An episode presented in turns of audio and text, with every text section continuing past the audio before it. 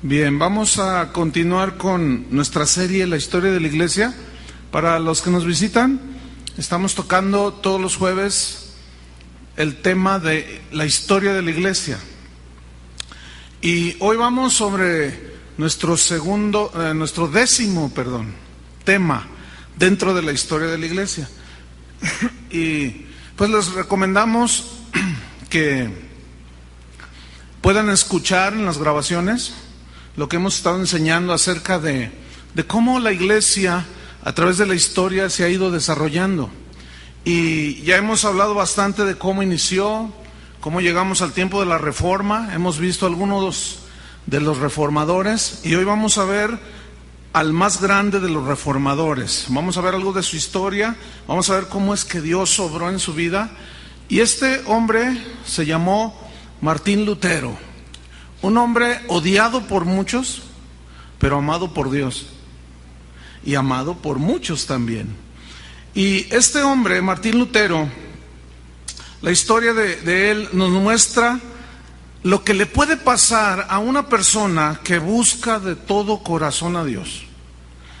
La historia de, de este hombre nos ilustra cómo la vida de una persona que busca a Dios que se sumerge en las escrituras, que su delicia es la palabra, que lámpara es a, a, sus pies la palabra de Dios, la vida de él es un ejemplo vivo de lo que le puede suceder a una persona, que reúna ese celo que este hombre manifestó en aquel tiempo. Cuando alguien como Lutero descubre las verdades del Evangelio, indudablemente, no hay otra cosa, indefectiblemente, enfrentará a la religión muerta y a la religión corrupta. Porque la verdad de Dios siempre se va a contraponer contra el error, siempre, toda la vida. Y los grandes descubridores de los tesoros del Evangelio, desde el Antiguo Testamento hasta el Nuevo Testamento, todos estos grandes hombres, mujeres que descubrieron los tesoros del Evangelio, perdieron muchas amistades, familiares. Muchos de ellos experimentaron la soledad, porque mientras más conoces a Dios, más te das cuenta cómo Dios es, qué es cuál es la voluntad de Dios, y esto se va a contraponer contra el espíritu religioso que prevalece. Y bueno, eh, esta gente que descubre los grandes tesoros del Evangelio, así como Martín Lutero, van a hacer las paces con Dios, pero van a declarar la guerra al mundo. Le van a declarar la guerra a los enemigos de Dios, no porque se pongan así en, el acto mismo de, de, retarlos, no, sino porque su misma vida, su misma, mismo conocimiento de Dios los va a hacer y los va a volver enemigos de Dios del mundo, mejor dicho. Jesús dijo, si me han aborrecido a mí, a ustedes los van a aborrecer también. Lutero escribió, yo he nacido, ya, escribió esto cuando ya él estaba consciente de qué era la tarea que Dios le había encomendado en esta vida. Él escribió lo siguiente, he nacido para la guerra y lucho con todos y contra todos los demonios. Mis libros son agresivos, belicosos, porque arranco de raíz las plantas venenosas del engaño. Eso escribió Martín Lutero. Este hombre nació el 10 de noviembre de 1483, ya hace muchos años, en Eisleben, Alemania. Y dice la historia, de hecho a mí me tocó estar por ahí en esos lugares, y todavía la casa donde él nació está en pie. Y junto a esa casa hay un busto de él en memoria de, Martín Lutero, y hay una inscripción que dice, la palabra de Dios fue la enseñanza de Martín Lutero, la palabra de Dios. No había otra cosa para él que la palabra de Dios. Sus padres, Juan y Margarita, dice la historia, su biografía de él, que eran hombres, eran, era un matrimonio que amaba a Dios, eran piadosos, pero eran a la vez muy duros con el pequeño Martincito. Dice Lutero, contó en parte de su historia, que un día, dice él, mi padre me castigó de tal manera, tan duro fue, que me tuve que ir de la casa. Pero después, obviamente, él regresó, él estaba bien consciente de que el temor a Dios que le infundían sus padres, eh, pues le servía. Y él, de alguna manera, aprendió un versículo que decía que si los hijos honran a los padres, Dios los iba a bendecir. Y a pesar de que era muy pequeño, él comenzó a tener un temor de Dios. Dios fue preparando desde pequeño a este que sería el más grande de los reformadores, porque dice su historia que cuando él entró a la escuela, a la primaria, los maestros, por razones que solo Dios sabe, eh, lo trataban mal, eran muy agresivos con el niño, con Martín, como que Dios estaba ya formando desde pequeño un carácter sólido para resistir los embates que él posteriormente enfrentaría. Él no se imaginaba que Dios estaba preparándolo desde niño. A los 11 años de edad, dice la historia, fíjate, un niño ya, a los 11 años de edad ya escuchaba los sermones enérgicos, llenos de unción, de fuerza, de un monje agustino que se llamaba Andrés Proles. Y estos sermones denunciaba ya la corrupción de la iglesia, la corrupción de los ministros de ese tiempo. Y fue allí donde a los 11 años él posteriormente reconocería que fue allí donde Dios sembró en su corazón la semilla de la palabra de Dios. Pero él ignoraba que iba a llegar a ser uno de los reformadores que quedarían en la historia. Dice la misma que en 1501 entró a la universidad y entró a la biblioteca de la misma, dice su biografía, y se encontró con un ejemplar de la Biblia era la Vulgata Latina, una traducción que había hecho uno de los padres de la iglesia llamado Jerónimo, y esta estaba en latín, y como él ya había estudiado el latín, era una persona muy preparada, al estar buscando libros que, pues, que leer, que estudiar, se encontró con este eh, ejemplar de la Biblia que no había muchos en el mundo. Y hasta ese día, fíjense, Lutero creía que la Biblia consistía solo en los evangelios y unas dos o tres cartas de Pablo. Él no se imaginaba que, que, la Biblia contenía muchísimos libros y muchísima palabra de Dios que los religiosos de aquel tiempo habían cerrado, pero dice su, su biografía que cuando empezó a abrir la Biblia, oh maravilla, dice, se quedó tan maravillado encontró tantas cosas allí escritas acerca del Señor, que dice la, su historia que se estremeció de tal manera que tomó la, la Biblia en su pecho y la estrechó contra el mismo y, con, y, y a partir de ese día nació en el corazón de Lutero un hambre, un hambre indescriptible por leer y conocer la palabra de Dios. Y comenzó a leer la escritura página por página. Hermanos, si esa misma hambre surgiera en nosotros, otra cosa sería este mundo. Porque gente como esta hace falta en este tiempo. Y él le impresionó, él cuenta que le impresionó mucho eh, ahí en primera de Samuel cuando Ana dedicó al niño Samuel, a su hijo. ¿Se acuerdan que él no podía, ella no podía tener hijos y bueno, Dios la, la visitó y el cántico de Ana y todas esas historias de la Biblia, él comenzó a atesorarlas, comenzó a estudiarlas. Él siguió ahí en la universidad y en el 1505 se graduó de doctor en filosofía. Era un hombre muy preparado. Pero él seguía yendo a la biblioteca a leer las escrituras.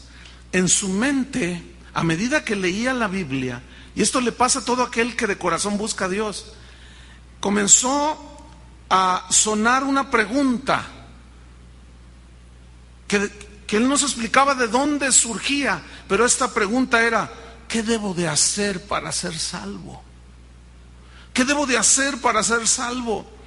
Y la respuesta de aquellos tiempos para alguien que quería buscar a Dios es, métete a un convento porque el que se mete a un convento va a dedicar su tiempo a Dios. Y bueno, él posteriormente lo, ingresó a un convento, pero de una manera muy especial que ahorita vamos a mencionar. El padre de Lutero, en aquellos tiempos se usaba que los padres decidían desde con quién se casaban hasta lo que estudiaban. Y dice la historia que su papá quería que estudiara leyes, quería que fuera abogado. Pero él sentía una incertidumbre espiritual. Algo estaba gestándose en el corazón de este hombre que ha quedado grabado en la historia. Y de pronto viene un acontecimiento muy especial. Cuenta la historia que él iba de viaje a, eh, a, visitar a sus padres, iba montado a caballo, iba atravesando un bosque y de pronto se soltó una tempestad tan fuerte que Martín Lutero se asustó tanto porque las creencias de aquel tiempo eran que si tú de pronto te encontrabas en medio de una tormenta donde hubiese rayos y, y relámpagos, eh, era el enojo de Dios. Entonces él sintió que Dios estaba tan enojado con él por pecador que hizo una oración a Santa Ana, la mamá de la Virgen María, y le dijo así, fíjense, Santa Ana, si me ayudas, me meto a un convento y me hago un monje. Miren qué cosa, ¿eh? Dios, en su sabiduría, utilizó este incidente para que él de alguna manera entrara a un convento, ciertamente lo hizo, se internó en el mismo y abandonó la carrera de la abogacía, de las leyes. Y bueno, se le armó con su papá y con su mamá. Los decepcionó totalmente, pero a él no le importó, aunque era muy joven, porque él sentía un vacío desesperante dentro de su corazón.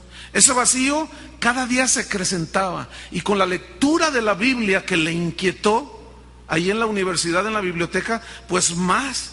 Dice la historia que su papá se enfureció tanto con él que pues lo desheredó y le dijo un montón de cosas, pero nada impidió que el joven Martín Lutero tratara de encontrar y de buscar la paz que necesitaba para su alma. Yo te pregunto, ¿tú ya tienes esa paz? ¿Sí la tienes ya? Ah, nadie me dijo nada. ¿Ya tienen esa? ¿Por qué se quedan tan callados? ¿No tienen la paz de Dios? La hemos encontrado por la gracia de Dios. Pero yo quiero que ustedes se ubiquen en el contexto de aquellos tiempos. Hoy la Biblia está a nuestro alcance, de muchas maneras, pero en aquel tiempo no.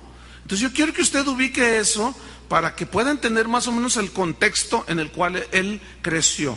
Bien, dice la historia que el 17 de diciembre de 1505, él entró a un convento ingresó a las filas de una de las órdenes religiosas del catolicismo más estrictas, eran los monjes agustinos.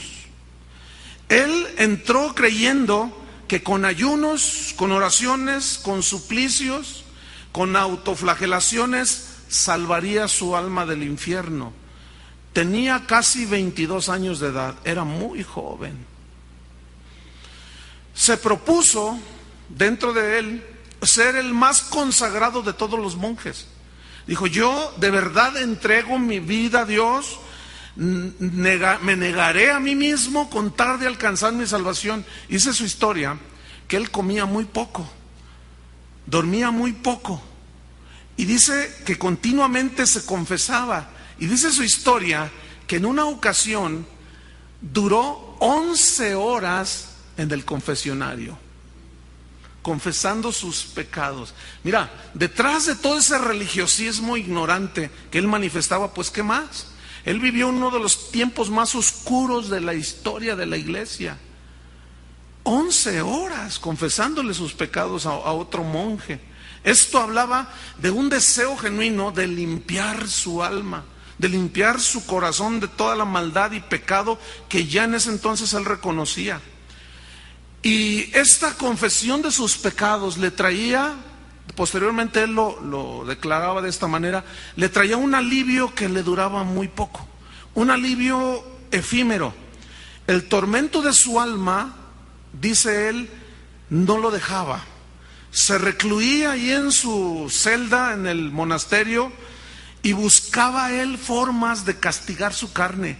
Se flagelaba, tenía ayunos, se golpeaba, eh, buscaba a Dios a su manera, buscando que Dios lo aceptara.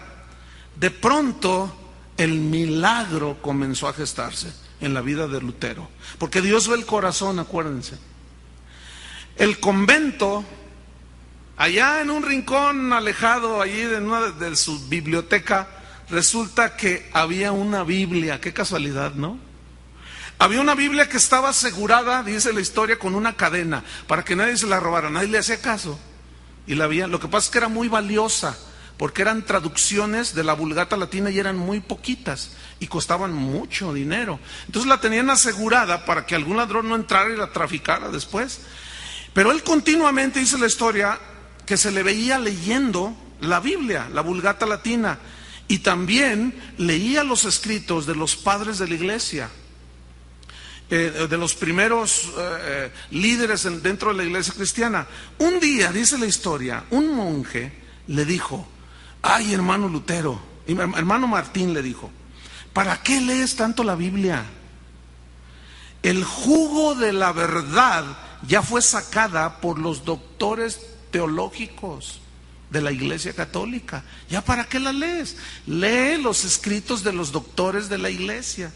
Pero él no hace caso porque él se sabía casi de memoria los escritos de los hombres, pero desconocía la Biblia. Entonces la devoraba y la devoraba. Y dice la historia que en 1507, a base de mucho estudio y trabajo y negación, fue ordenado sacerdote dentro de la Iglesia Católica. Y el 2 de mayo del mismo año celebró su primera misa, dice la historia. El obispo que lo consagró le puso el cáliz en la mano y le dijo, recibe la potestad de sacrificar por los vivos y por los muertos. Eso le dijo. Años después, cuando él ya estaba en plena reforma de la iglesia, Martín Lutero dijo al recordar este episodio en su vida, dijo, no nos tragó la tierra por misericordia de Dios. Los frailes del convento se preocuparon porque leía tanto la Biblia que dijeron, este se nos va a hacer, se nos va a volver loco. ¿A cuánto les ha pasado eso? Que por leer la Biblia ya te, te dices la familia o tus amigos, oye, tú estás loco, no, ya no lees otra cosa más que la Biblia. ¿Por qué será que nada más la Biblia quieres leer? ¿No será esa hambre espiritual que tienes por conocer a Dios? Por conocer las preciosas y grandísimas promesas que Dios nos ha dado para que por ellas nosotros participáramos de Dios mismo. Es hambre espiritual. Y lo mismo le pasó a este hombre para que nos identifiquemos un poquito con él. Entonces le quitaron la Biblia, se la escondieron y le dieron escritos de gente de, ese, de esa época. Y él no quedó nada contento.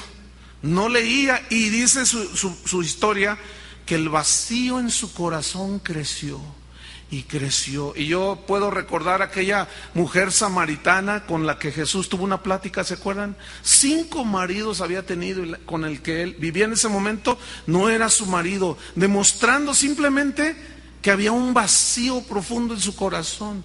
Y a través de toda la historia, la Biblia y, la, y nuestras la gente que conocemos podemos ver gente así, ¿no es cierto? Que busca y busca, pero lo único que encuentran es vacío.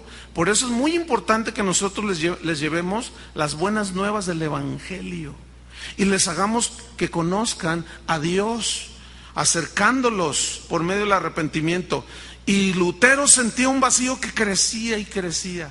Dice que sentía que si moría su alma se condenaría, decía él. Su situación se volvió tan desesperante al no encontrar la paz que dice su historia que en una ocasión duró cinco semanas sin poder conciliar el sueño. Pensando, pensando, Señor, no siento paz en mi alma, siento que si me muero me condeno. ¿Qué puedo hacer? ¿Qué debo de hacer para ser salvo? Qué, qué tremenda historia de este hombre. De pronto, bueno, Dios tejiendo en su propósito eterno los planes para este hombre, de pronto aparece en la vida de Martín Lutero otro monje, que fue su tutor. Él era muy jovencito, fue su tutor hasta el final.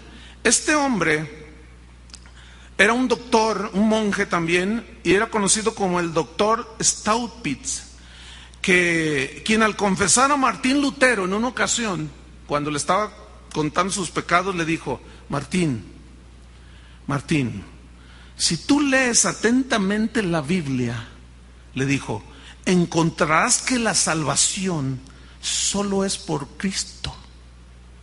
¿Cómo sabía ese monje ese? Él tenía una Biblia. ¿Cómo encontró ese monje una de las verdades más medulares del cristianismo? Que la salvación solamente es por Jesucristo, por gracia, por medio de la fe, leyendo las escrituras. Este doctor en teología, este monje, había encontrado a Cristo, pero recuerden que en aquel tiempo decir que Jesucristo era el, el único salvador era una herejía, porque ya había un montón de intercesores y de salvadores, pero este hombre, eh, en secreto, cual Nicodemo, seguía a Jesús, pero cuando miró el hambre que tenía este Martín Lutero, le dijo eso, Martín, solo Jesús le dijo. En la Biblia vas a encontrar que la salvación solamente está en Cristo. Yo ya lo encontré, le dijo. No, hombre, los ojos del Martín Lutero se abrieron y no, olvídense, ¿no? Le dijo también en esa ocasión en el confesionario, querido Martín, mira, qué útil y necesaria es para ti haber pasado toda esta tribulación, porque Dios nunca permite nada sin un propósito. Ese monje conocía a Dios y empezaba de alguna manera a compartir las verdades del Evangelio con ese joven eh, sacerdote. Y Lutero le decía a este monje, es en vano, fíjense lo que le decía, es en vano que yo le prometa cosas a Dios. El pecado es más fuerte que mis promesas. Todavía no nacía de nuevo. Todavía no tenía la, naturaleza, la nueva creación como la que tú tienes hoy. Y seguía él esclavo del pecado y vivía una vida religiosa.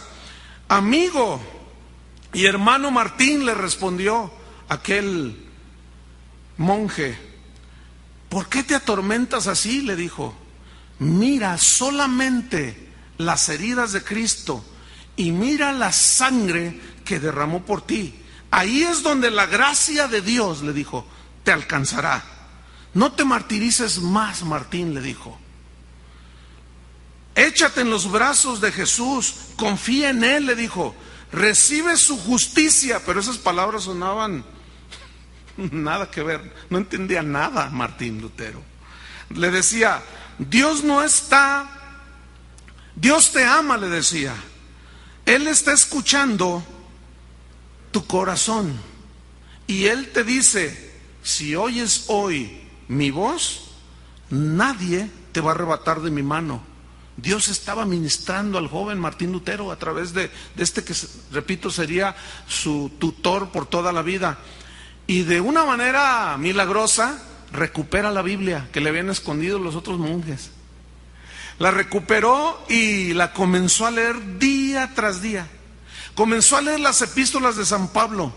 Le impactaron tanto que dice su historia que fue precisamente la epístola a los romanos, la cual es considerada la columna vertebral del cristianismo, que fue una de las epístolas que definitivamente al leerlas viene el arrepentimiento, viene el encuentro con Cristo, nace de nuevo y él recibe la justificación por fe y llega la paz tan anhelada.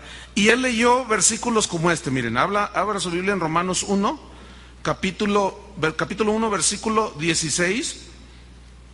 Le repito, tome en cuenta el contexto de aquellos tiempos que no era muy común escuchar mensajes de la Biblia y este, estos dos versículos le, impactaron a Martín Lutero que decían, porque no me avergüenzo del Evangelio, porque es poder de Dios para salvación a todo aquel que cree. Y eso, a todo aquel que cree.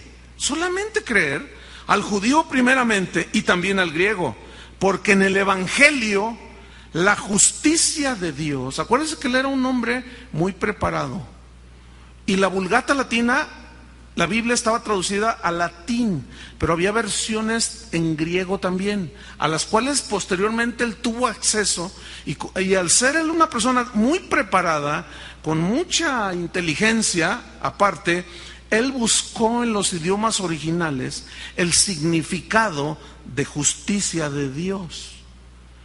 Y entendió que era que Dios te declaraba sin pecado, inocente, aceptable delante de Dios, cuando tú creías o el creyente ponía su fe solamente en el sacrificio de Cristo. Entonces, él siguió leyendo, porque en el Evangelio la justicia de Dios se revela por fe y para fe, como está escrito, mas el justo por la fe vivirá. Esa frase, el justo por la fe vivirá, fue como, como, ¿cómo les le diré? Mm, lo que destapó el corcho, ¿sí? Para él disfrutar del vino nuevo de la palabra de Dios. Porque allí justamente más el justo por la fe vivirá. ¿Cómo puedo llegar a ser justo delante de Dios? Creyendo en el sacrificio de Cristo. Por fe el justo vivirá y seguirá viviendo. Él leyó Gálatas 2, versículo 16, si abre conmigo. Gálatas 2, 16. Sabiendo que el hombre no es justificado por las obras de la ley, sino por la fe de Jesucristo. Nosotros también que hemos creído en Jesucristo para ser justificados por la fe de Cristo y no por las obras de la ley, por cuanto por las obras de la ley nadie será justificado. Uy, eso era fue una bomba. ¿Por qué? Porque en ese entonces prevalecía el evangelio de obras. Tienes que hacer esto, tienes que pagar tanto dinero, tienes que golpearte, tienes que hacer ayunos, tienes que hacer esto y lo otro. Martín Lutero estaba descubriendo que las obras que exigía la iglesia no podían ganar la salvación. Que por medio de las obras y aún de dinero era imposible poder pagar para que Dios salvara. Él estaba descubriendo, había descubierto una de las verdades medulares del cristianismo. La salvación es un don. La salvación es un regalo de Dios que la persona, cualquiera que ésta sea, recibe por medio de la fe. Solamente. Que por las obras nadie, ninguna persona puede ser justificado ni aceptado delante de Dios. Saben, es triste, pero mucho del evangelio de hoy es un evangelio de obras. Un evangelio donde hoy se venden los milagros. Pacte con Dios, dicen. Y nosotros vamos a orar para que Dios le dé esto, para que Dios le haga el milagro, pero mande dinero y haga esto y haga lo otro y más allá. Otra vez estamos cayendo en lo mismo. En 1509, por recomendación de su tutor, el doctor Staupitz, ingresa a la Universidad de Wittenberg, ahí en Alemania, como catedrático, ya como un maestro para enseñar filosofía. Recuerden que él se, eh, recibió un doctorado en filosofía, pero su corazón estaba en la Biblia, su corazón estaba en las escrituras y él siguió estudiando la Biblia y de pronto al enseñar la filosofía, ahí en la universidad comenzó a leer, comenzó a estudiar, comenzó a enseñar a los estudiantes que escuchaban sus clases de filosofía, les empezó a enseñar, ¿qué creen ustedes? La Biblia. Y dice la historia que uno, otro monje, uno principal allí en la universidad de Wittenberg, dicen que lo escuchó una de sus disertaciones que daba a los estudiantes sobre teología, sobre las escrituras. Dice la historia que quedó tan impresionado del mensaje de lo que estaba diciendo Martín Lutero, que dijo lo siguiente, este fraile confundirá a los doctores de teología de la Iglesia Católica, porque su doctrina es nueva. Se le decía nueva.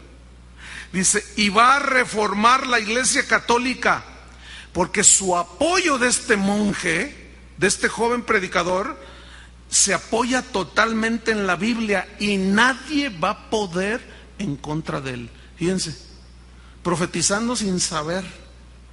Pues resulta que pasan los años, unos pocos años, Y nadie le dice nada que no enseñe acerca de las escrituras. Al contrario, los estudiantes les despertó el hambre de Dios. Cuando empezaban a escuchar las historias de la Biblia y su tutor lo invitó a predicar a una capilla de los agustinos, donde él ministraba, su tutor, le dijo, oye Martín, pues he escuchado acerca de tus disertaciones en la universidad y me gustaría que fueras a predicar a la capilla donde yo soy capellán. Y dice la historia que Martín le dijo, mira, si yo voy y predico allí, después de escucharme, me, vas a matar, le dijo. Porque lo que yo estoy predicando contradice abiertamente lo que nos han enseñado. Pero el tutor le dijo, pues precisamente de eso se trata, se ve que ya encontraste a Cristo. Le dice, vente, quiero que prediques ahí en la capilla. Y fue Martín Lutero. Dice la historia que en esa predicación se corrió la voz de que iba a predicar el joven eh, doctor en filosofía, sacerdote católico, que había descubierto en las escrituras, va, acepta la invitación y dice la historia que fue tal el impacto de su mensaje, de su predicación, que el rey ahí en Alemania, lo nombró el predicador de la principal iglesia más grande que había allí en Wittenberg, donde él estaba en ese tiempo. Dice la historia que en el 1511 fue enviado a ver al Papa a Roma con una encomienda de tratar un asunto acerca de la orden de los agustinos. Y dice la historia, no sé cuántos vieron la película de Martín Lutero, pero allí se refleja fielmente con imágenes su decepción cuando él llega a Roma, a la sede del mismo Papa, y la desilusión que experimentó Martín Lutero al ver lo que vio allí en Roma. En ese entonces Julio II era el Papa y comenzó él a ver que los sacerdotes de ese tiempo contrataban prostitutas, que afuera del Vaticano había prostitutas ofreciendo sus, sus eh, servicios sexuales a los sacerdotes. Y eso le pareció a él de lo más horrendo. ¿Cómo es posible? Él, acuérdense que él era un sacerdote católico. Y como buen sacerdote, pues él tenía toda su confianza en lo que Roma decía, en lo que el Papa decía. Entonces, él llega allí y ve todo esto y su desilusión fue tan horrible. Dice la historia que lo invitaron a celebrar una misa.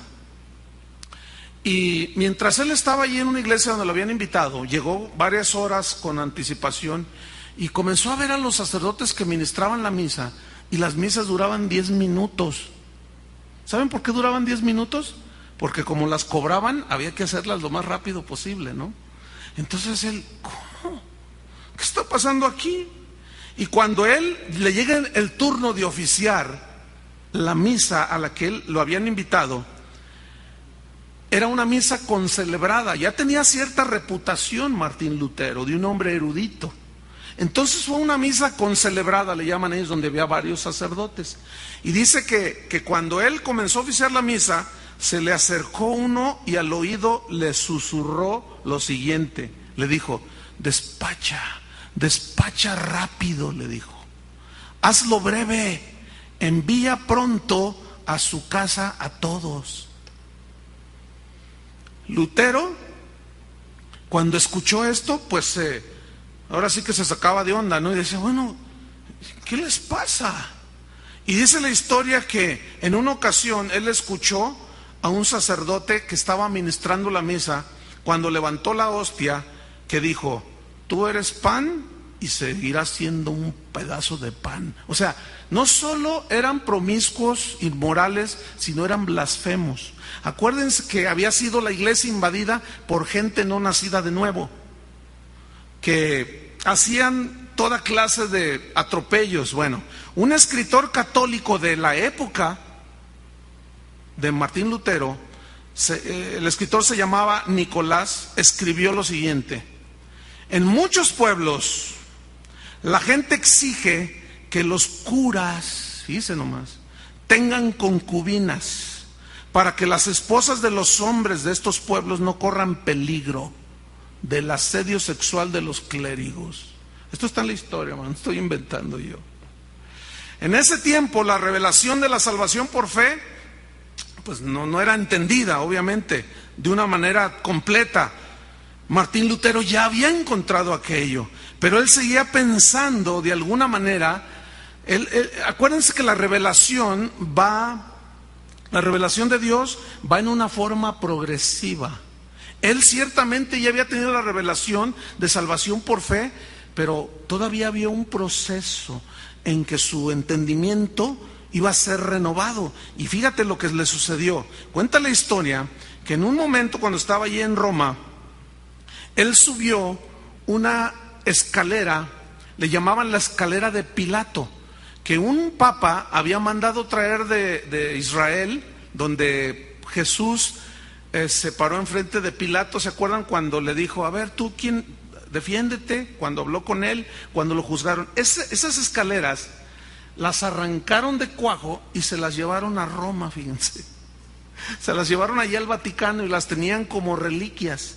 Entonces decían, previo depositar un dinero, que si tú subías esas escaleras, y te parabas en, el escalón donde Jesús había estado parado, tú ya ganabas tu salvación.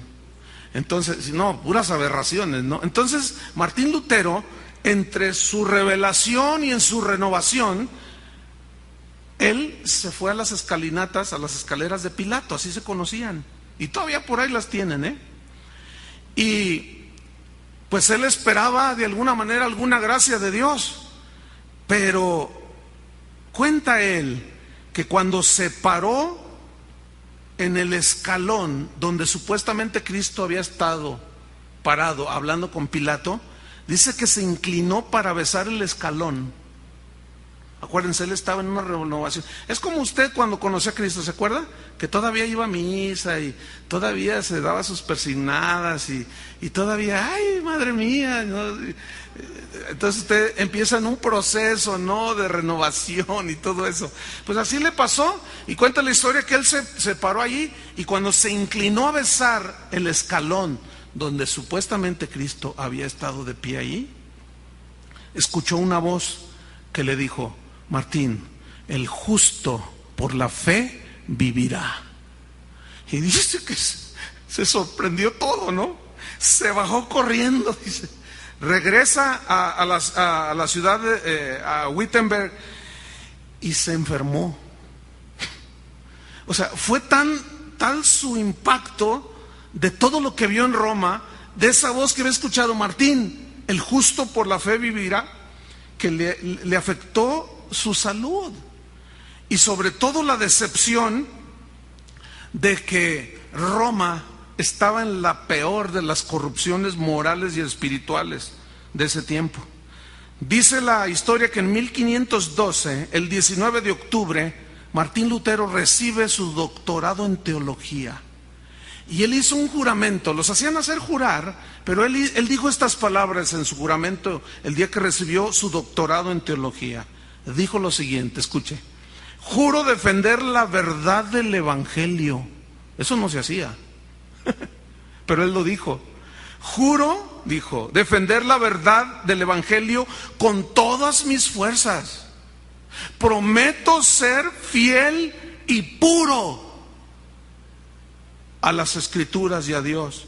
Defenderé la verdad de la palabra de Dios y por escrito y hablado contra todos los falsos maestros. No, ahí empezó, hermanos. Y hoy nosotros estamos disfrutando de la obra valiente de este hombre al enfrentarse a los religiosos de ese tiempo. Por eso es bueno saber algo de esto. Eh, esto que estoy dando de historia de la iglesia son unas enseñanzas especiales. A mí me gusta hablar de la Biblia, del Evangelio, pero es bueno saber algo de nuestras raíces. Por eso es que decidimos enseñar esto.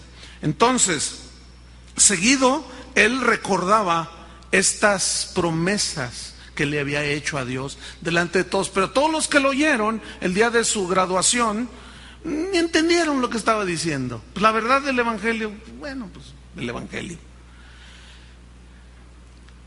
Y déjeme en los próximos diez minutos hablarle un poco sobre la obra de reforma de Martín Lutero. hasta ese momento ya, después de su graduación, él ya estaba plenamente convencido acerca de la salvación, plenamente convencido de que el justo por la fe viviría, plenamente convencido que la gente necesitaba conocer las escrituras. Dice la historia que León X, en, en este tiempo, después de su que recibió su doctorado, era el papa de ese tiempo, León X. Y dice la historia que este papa fue un hombre muy ambicioso. Es, de hecho, es conocido como uno de los antipapas dentro de la Iglesia Católica, que ellos mismos dicen fueron antipapas. Y dice la historia que era un hombre ambicioso, que amaba el dinero, pero que en ese tiempo necesitaba dinero para mantener muchos gastos que él tenía, entre otros los gastos que causaba la guerra de los cruzados contra los musulmanes. ¿Han leído algo de esto en la historia? ¿Han visto en la televisión? O sea que a filo de espada hacían que la gente se convirtiera al cristianismo. Y luego los musulmanes llegaban y les daban. Y así estaban. Y las guerras costaban mucho dinero. Entonces él necesitaba financiar la guerra. Aparte de que él tenía una corte de clérigos muy lujosa que había que mantener. Entre otras cosas, a él, él, este papa puso en su corazón terminar completamente la Basílica de San Pedro, que estaba en construcción, que duró varios siglos en construirse. Y él dijo, yo la voy a acabar para que la historia diga que fue León X el que terminó la Basílica de San Pedro. Pero ojo, aquí entramos en un tema. Él necesitaba dinero para hacer la obra de Dios. ¿Qué hizo? Para lograr sus fines, promulgó la venta de indulgencias, indulgencias plenarias, las cuales consisten en perdonar los pecados a cambio de una cantidad de dinero de recibir supuestos favores de Dios a cambio de dar dinero. Lo mismo se está dando hoy, ¿sí o no? Lugares donde cobran la entrada para escuchar la predicación de la palabra, eso es una manera ilícita, prohibida por las escrituras. Todo evento donde se cobre la entrada para oír la palabra de Dios es corrupción del liderazgo que está haciendo eso. Porque de gracia recibimos, de gracia debemos de dar. Claro, la Iglesia Católica, en este caso el Papa, inventó las famosísimas indulgencias plenarias y para llevar a cabo la venta de esas indulgencias, fíjense lo que hizo el Papa León X, escogió frailes que fueran pregonando por todo el imperio la, bondad papal de las indulgencias. Y, y cuando los reclutó, los obligó a hacer una, un juramento de honestidad para que no se robaran el dinero de las indulgencias, ¿no? Y los hizo jurar de que no agarrarían ningún centavo, ningún chelín, decían él, eh, so pena de, de que infierno seguro para ellos, ¿no? Fíjense nada más, cuelan el mosquito y se tragan el camello, como dijo Jesús, ¿verdad? Entonces, eh, hubo un hombre, y aquí entramos en materia, un fraile llamado Juan Tetzel, era un monje dominico. Este hombre era tremendo. Este fue el encargado, fue el elegido por el Papa León X para predicar y llevar el mensaje de la bondad papal de las indulgencias. Pero fíjense qué cosas. Curiosamente, este fraile, Juan Tetzel, había sido condenado a muerte por adulterio y por conducta delictiva, pero fue librado, dice la historia, por la influencia de una mujer de la alta sociedad ahí en Alemania. O sea, salió impune. Ok.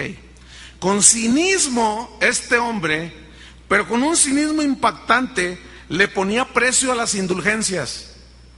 Y comenzaba a predicar y decía, Las indulgencias por adulterio le cuestan a usted seis monedas. Las indulgencias por asesinato, para que sea perdonado, allá en el cielo, le van a costar ocho monedas. Él puso tarifas por pecados que aún no se cometían. Hizo una lista y las pegaba así en, las puertas de las iglesias, en los, en los árboles, donde la gente lo miraba y hacía una lista. Si usted da tanto dinero y hacía una lista de pecados que podían cometer, pero si pagaban ya estaban limpios delante de Dios. Hágame favor, hermano. Fíjese que el mensaje de la prosperidad que hoy se está dando en el mundo, sobre todo en Latinoamérica, te hablan de que Dios te quiere hacer rico, que Dios te quiere bendecir, pero nunca te hablan de lo que Dios está pidiendo en el corazón del hombre, arrepentimiento. Es decir, ellos te hablan de que Dios te quiere prosperar como estés, como seas, seas quien seas, hagas lo que hagas, porque nunca te dicen nada acerca del arrepentimiento. Obviamente este mensaje es muy popular. ¿Por qué? Porque pues a quien no le gusta que Dios lo haga rico.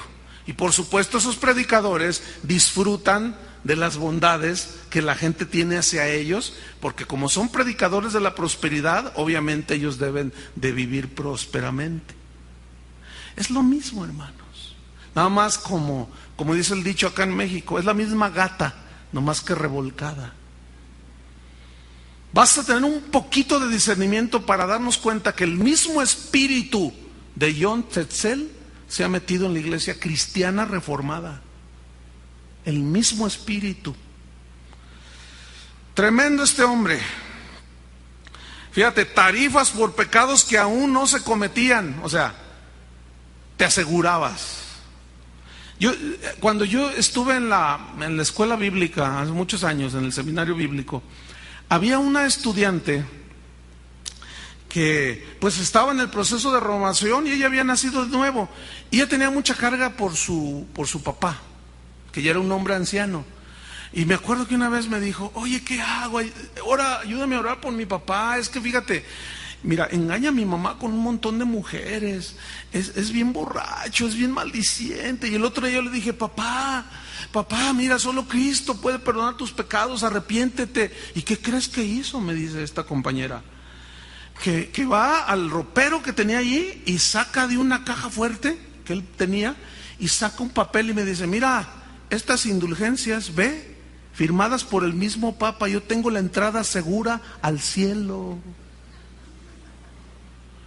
Y fíjate, en la ignorancia esta muchacha me dijo, ¿será cierto eso? Le dije, ¿cómo crees que va a ser cierto? Es que pagó mucho dinero, casi la mitad de su fortuna que él poseía la llevó a Roma y le firmó el Papa unas indulgencias. Entonces el tipo hacía lo que quería. Entonces yo le dije, mira, dile que cómo piensa llevarse el papelito cuando se muera y se lo presente a Pedro allá en el cielo. Y que va y le dice, oye papá, si tú confías tanto en esa indulgencia, que, por la cual pagaste tanto dinero, ¿cómo te la vas a llevar? Porque has visto que un muerto se lleve algo. Y dice que eso lo hizo, pues fue como un golpe que lo despertó. Finalmente, para no hacer larga la historia, el hombre recibió gratuitamente la salvación, gloria a Dios, porque es gratuita la salvación. Pues así estaba este hombre. Vamos a terminar leyendo dos versículos. Segunda de Pedro, capítulo 2. Segunda de Pedro, capítulo 2, versículo 1 al 3.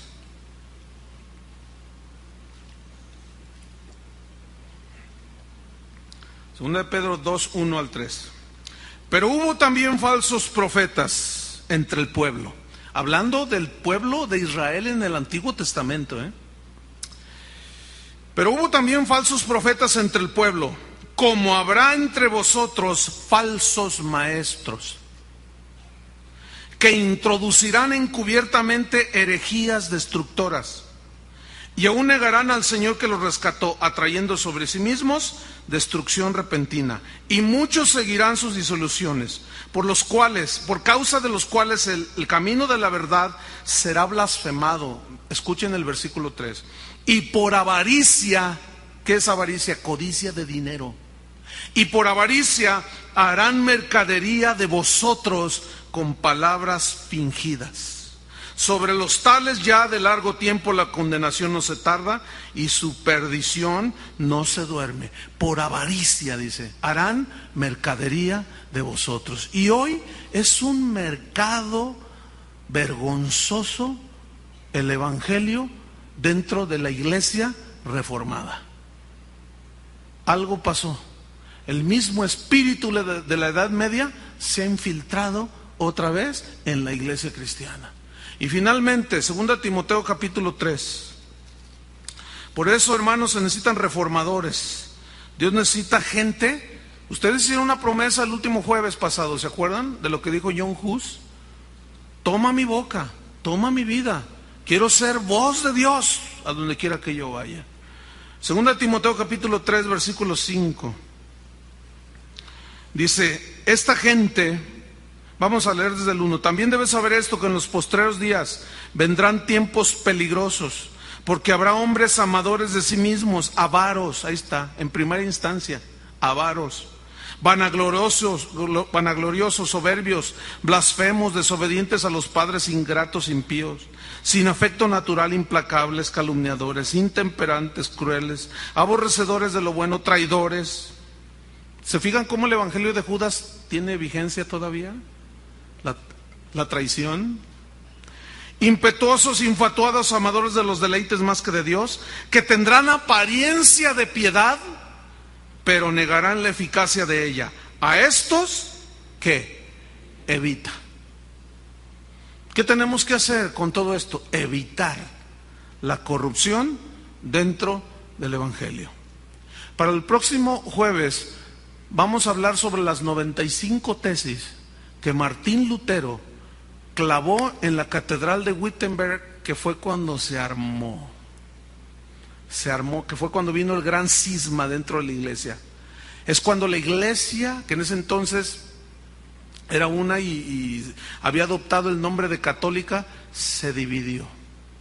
Fue donde surgió el movimiento conocido como movimiento protestante y vamos a ver qué decían las 95 tesis de Lutero. No las vamos a ver todas, son muchísimas, pero vamos a ver cómo el rasgo distintivo de ellas era un rechazo total a la comercialización de la salvación y de los dones de Dios, los regalos y los favores de Dios. Y hoy es el mismo negocio, desgraciadamente. Vamos a orar. Padre, en el nombre de Jesús te damos gracias. Te damos gracias porque sabemos que tú estás levantando gente con un espíritu semejante al de aquel joven que aún desde niño comenzó a mostrar un hambre, un hambre de Dios. Gracias Señor porque hoy nosotros te conocemos. Pone en nosotros un celo sabio, inteligente, por defender la verdad del Evangelio, por defender lo más posible la pureza del mismo por defender las doctrinas centrales del cristianismo. Y una de ellas es que el justo por la fe vivirá. Que la salvación y las cosas sagradas no se pueden vender o intercambiar por dinero. Esta fue, este fue el rasgo distintivo de los reformadores de la iglesia en la Edad Media, en aquella, en aquella edad llamada oscura, porque no había luz del Evangelio, no había luz. Y aquellas luces que comenzaron a encenderse de aquellos hombres y mujeres fueron iluminados por la palabra de Dios. Y se asieron de esa antorcha que es la palabra de Dios. Y la defendieron a una costa de sus vidas. Muchos de ellos ofrendaron sus vidas por la defensa del Evangelio. Señor, hoy estamos viviendo tiempos peligrosos. Por un lado, hombres corruptos han entrado a la iglesia y han hecho una mercadería desvergonzada, cobrando, vendiendo favores, vendiendo milagros y haciendo y deshaciendo a su antojo. Pero por otro lado, también alrededor del mundo estás levantando gente con un espíritu puro, con un espíritu recto, que aman tu palabra, que quieren dar de gracia lo que recibieron de gracia. Concédenos, Señor, esa oportunidad y ese privilegio de ser defensores del Evangelio. Derrama sobre nosotros un espíritu de valentía, un espíritu de discernimiento para discernir a los falsos maestros que entran encubiertamente entre nosotros. Estos tienen apariencia de piedad, pero lo único que hacen es comerciar con ella, engatusar a los discípulos, a los creyentes, y ellos mismos viven vidas dobles en adulterio, en homosexualismo, en tantos pecados que son rechazados por tu palabra, Señor. Guárdanos, guárdanos, Señor, y, y que tu Espíritu Santo siempre nos guíe en el camino de la verdad. Y la verdad está en Cristo Jesús y el, Evangelio de la salvación. Y el que no se conforme a las sanas palabras de nuestro Señor Jesucristo está envanecido, nada sabe y delira. Y nosotros queremos estar cuerdos, Señor, en el mensaje del Evangelio, en el nombre de Cristo Jesús. Amén. Amén. Que Dios los bendiga, hermanos.